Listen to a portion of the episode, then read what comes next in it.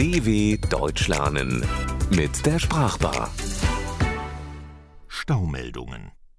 Was gestaut wird, bewegt sich nicht.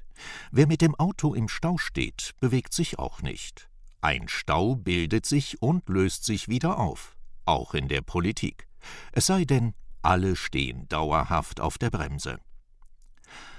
Ich stehe im Stau wie Millionen anderer Deutscher, die ungezählte Minuten und Stunden in ihren eigenen vier Wänden aus Blech ausharren. Das kennt der autofahrende Deutsche schon, besonders zu Ferienzeiten. Stoßstange an Stoßstange schiebt er sich vorwärts, meist fluchend, dass jetzt Stunden gebraucht werden, bis das Ziel endlich erreicht ist. Im Radio war der Stau sogar angekündigt, aber nein, ich habe mich nicht vom Weg abbringen lassen, habe die Staumeldungen außer Acht gelassen. Zuerst haben sie von zähfließendem Verkehr, dann von Schritttempo gesprochen. Das Wort Schritttempo mit seinen drei aufeinanderfolgenden Konsonanten bildet lautmalerisch nach, wie langsam es vorangeht. Noch langsamer als beim zähfließenden Verkehr denn da bewegt man sich wenigstens mit mehr als vier Kilometern die Stunde. Die Deutschen verhalten sich wie die sprichwörtlichen Lemminge, die Wühlmäuse, die angeblich in den kollektiven Selbstmord stürzen. Sehenden Auges stellen sie sich in kilometerlange Autoschlangen.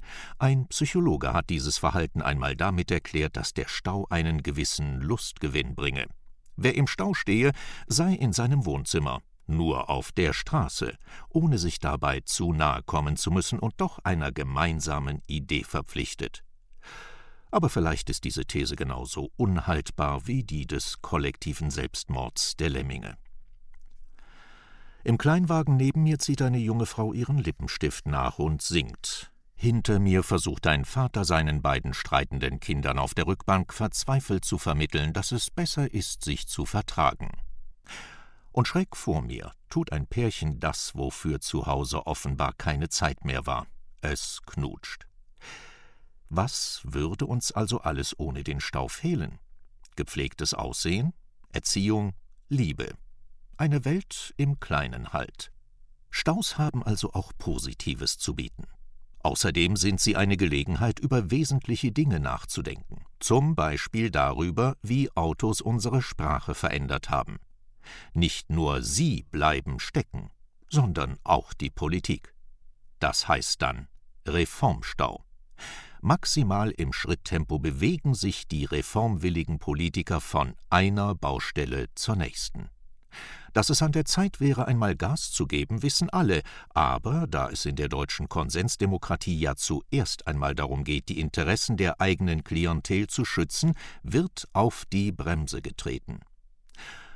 Ohnehin ist das Automobil dann am schönsten, wenn es steht. Zum Beispiel bei der größten Autoschau der Welt, der Internationalen Automobilausstellung IAA. Die findet jedes Jahr im Herbst in Frankfurt am Main statt. Da sieht man sie dann. Die Pkw-Junkies, die von Mercedes zu BMW wandern, hin und wieder, wenn keiner guckt, über blank poliertes Metall eines Porsche streicheln, die Augen verzückt, um dann bei Aston Martin zu landen die Nackenhaare in purem Glück aufgestellt. Die Krönung ist natürlich Ferrari, das Modell ganz in Rot. Da werden bestimmte Träume geträumt und leise If I Were Rich Man gesummt. An einen Stau denkt da bestimmt niemand. Denn schließlich löst dieser sich ja irgendwann auf und die 390 PS könnten ihre volle Leistung erbringen. Der Wagen könnte so richtig ausgefahren werden, ja, wenn man ihn denn hätte. Im Radio sagen sie, dass es ein Unfall war, der zu meinem Stau geführt hat. Bei aller Freude über die besinnlichen Minuten, die man hier verbringen darf, ist das natürlich weniger hübsch, das mit den Unfällen. Hinter jedem Unfall stecken Schreck, Verletzungen, manchmal sogar Tod. Blech oder sogar Totalschäden sind da eher nebensächlich. Aber schließlich ist das Auto für Deutsche ja eigentlich auch kein Verkehrsmittel, sondern kollektiver Fetisch, Symbol des Wirtschaftswunders, eingebrannt ins nationale Gedächtnis. Und sowas kostet. Auch Menschenleben. Aber dafür darf man auf deutschen Autobahnen an vielen Stellen so schnell fahren, wie man will, frei nach dem Motto einer Kampagne des größten deutschen Automobilclubs des ADAC im Jahr 1974 Freie Fahrt für freie Bürger. Für mich trifft das nicht zu. Schon als Kind war ich kein Raser. Obwohl ich wenige Kilometer von Michael Schumacher groß geworden bin, dem berühmten deutschen Rennfahrer.